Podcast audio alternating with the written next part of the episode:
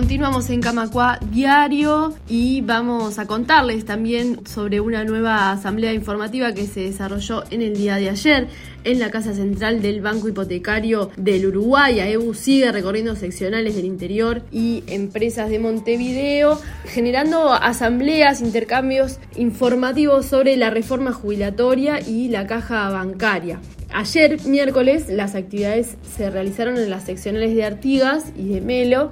y también en Montevideo, como les decía, en el BHU y también en el Banco Santander. En el caso del Banco Hipotecario se reunieron trabajadoras y trabajadores luego de la jornada en la tarde del día de ayer que escucharon una puesta a punto que compartió el consejero central de AEBU, Pablo Andrade. Allí se informó sobre la coyuntura actual de caja bancaria, los impactos de la reforma de jubilaciones y pensiones que el gobierno busca aprobar en el Parlamento y los pasos resueltos por el Consejo Central. Sofía Sodo, presidenta de la Comisión Representativa del Banco Hipotecario, se mostró muy conforme con la convocatoria y subrayó que solo con más unidad se logrará la fuerza que se necesita para la pelea que se nos viene. Escuchamos a Sofía Sodo. Bueno, en realidad acá los compañeros, nosotros tuvimos la, oportunidad de que los compañeros nos recibieran en los diferentes sectores, estuvimos conversando un poco con ellos, entregándoles el material. A su vez también, hoy temprano, los estuvimos recibiendo en la puerta. Eso genera también que los compañeros eh, se interesaron, algunos se pararon a preguntar un poco cómo era, qué hora era. La gente realmente tuvo, tuvo una respuesta hacia la asamblea y bueno, lo vimos ahora con la participación que tuvimos. Nosotros lo, vemos realmente que, que, generando la unidad vamos a,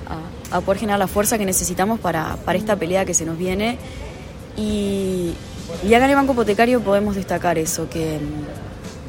que la unidad existe y que los compañeros de a poco van participando más y se van integrando más. Nosotros hemos tenido las, las, bueno, las reuniones de la representativa son abiertas, invitamos a los compañeros,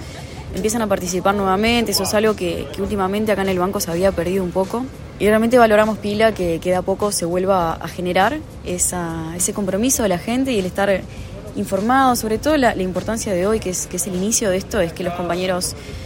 se hayan podido llevar la información de primera mano, que estén informados y, bueno, como te decía, esto es algo que recién empieza y, acá en el banco es algo que,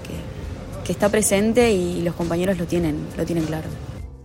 Fernando Amera, secretario general de AEBU, presente también en esta asamblea informativa en la Casa Central del Banco Hipotecario en la tarde de ayer, dijo al término de este encuentro que estas asambleas informativas son la continuidad de una serie de movilizaciones que AEU viene desplegando desde el año pasado en línea con lo acordado con el PIT-CNT y también en coordinación con el equipo de representación de los trabajadores en el BPS. Gambera dijo que hay un problema, incluso una serie de factores a nivel global, como puede ser la tecnología, por ejemplo, que generan la necesidad de adecuar los regímenes jubilatorios a, estos cambios en el mundo del trabajo, pero que la reforma propuesta por el gobierno lo que hace es poner este tema exclusivamente sobre los hombros de los trabajadores.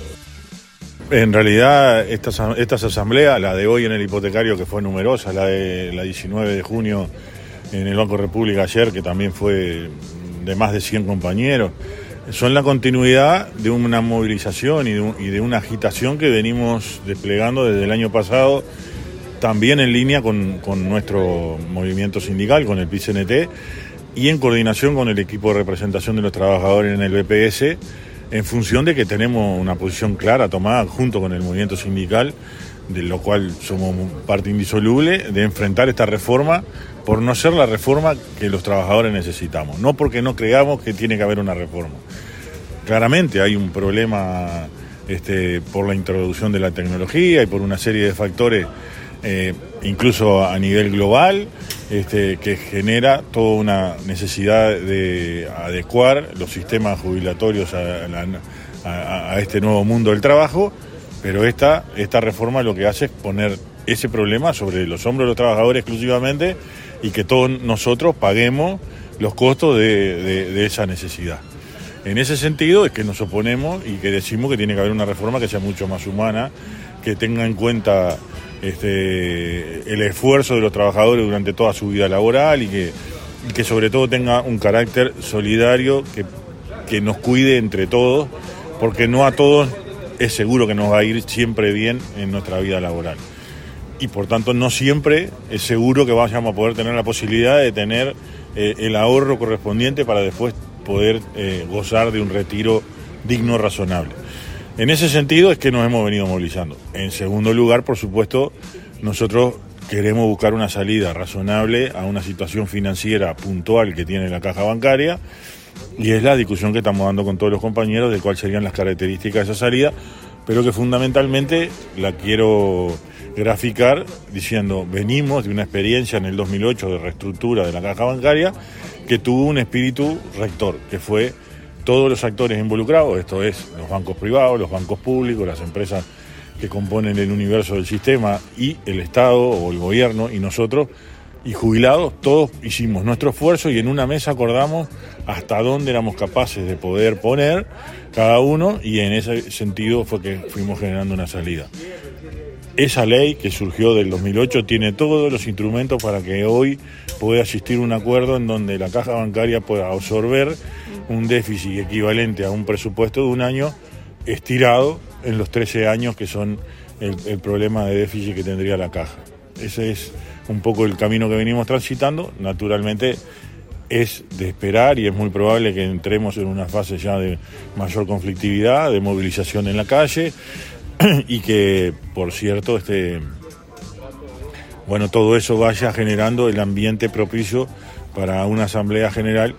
que seguramente va a superar los 8.000 compañeros entre activos y jubilados y que es de una dimensión y de, un, y de un efecto eh, público muy fuerte. ¿no? Eso veremos cuál es el momento eh, y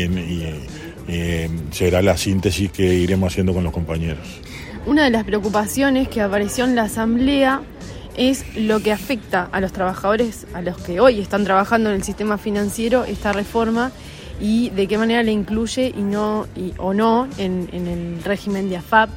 y ahí apareció la respuesta informativa de parte del sindicato que dice que esta línea por la que el gobierno busca reformar no solamente la caja bancaria, sino todo el sistema de jubilaciones y pensiones, tiene que ver con aumentar los impuestos a, todas las jubilaciones, menos a las más altas, por lo que estamos, lo que hemos visto. ¿Qué otros elementos tiene la línea del gobierno que está puesto sobre la mesa y que genera oposición en el movimiento social? Bueno, ese es tú adelantabas un, un gran eh, elemento que genera el rechazo total de parte del movimiento sindical. No, no, no nuevo, que, es que no, estamos de acuerdo con el, el régimen de eh, ahorro individual o AFAP. Este, el tema es que en el proyecto que hace el gobierno eh, nos toca perder a todos, a todos, menos a las empresas más importantes de los rubros más este, rentables del país, este, que no ajustan nada ni, ni, ponen un poco más de sí. Pero además los grandes ganadores de todo esto son las AFAP, que, ya ganaban mucho y que van a ganar mucho más porque les aumentan el campo afiliatorio y porque les aumentan las comisiones y porque le aumentan todos sus beneficios. Eso ya es una línea de rechazo absoluto de parte nuestra. En segundo lugar, este, nos hacen trabajar más años sin eh, el, consiguiente cálculo jubilatorio que compense eso. O sea, dicho pronto y claro, nos hacen trabajar más años por menos plata. Esto es, la segunda línea de rechazo fuerte que tenemos. Y la otra parte es la parte que decía antes, de insolidario de todo este sistema. Entonces, en ese sentido es que es, eh, para nosotros no debería votarse este, este proyecto por, por estas razones, pero lo podemos, uno, es, es, eso es transversal a todos los artículos, digamos, esas son las,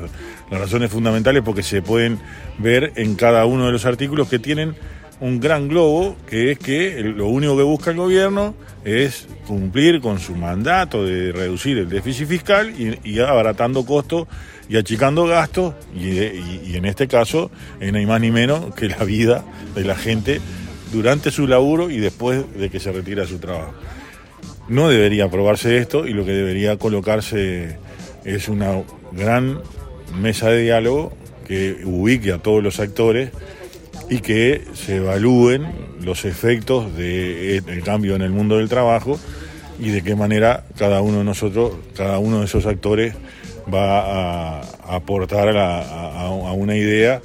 que eh, cuando se trata de la seguridad social siempre se tiene que mirar a un largo, largo plazo, porque además todo lo que ideemos va a tener algún resultado eh, una generación después, por lo menos, 20 o 30 años después. Muy bien, muchas gracias Manso por estos minutos. Ah, al revés, gracias a ti por estar acá. Vení a Ebu Club. Gimnasia, piscina, deportes y actividades para todas las edades, sala de movimiento, sala de ciclismo indoor y el mejor equipo desde 1971. Camacua 575, Ciudad Vieja. Asociate en clubdeportivoaebu.com.uy.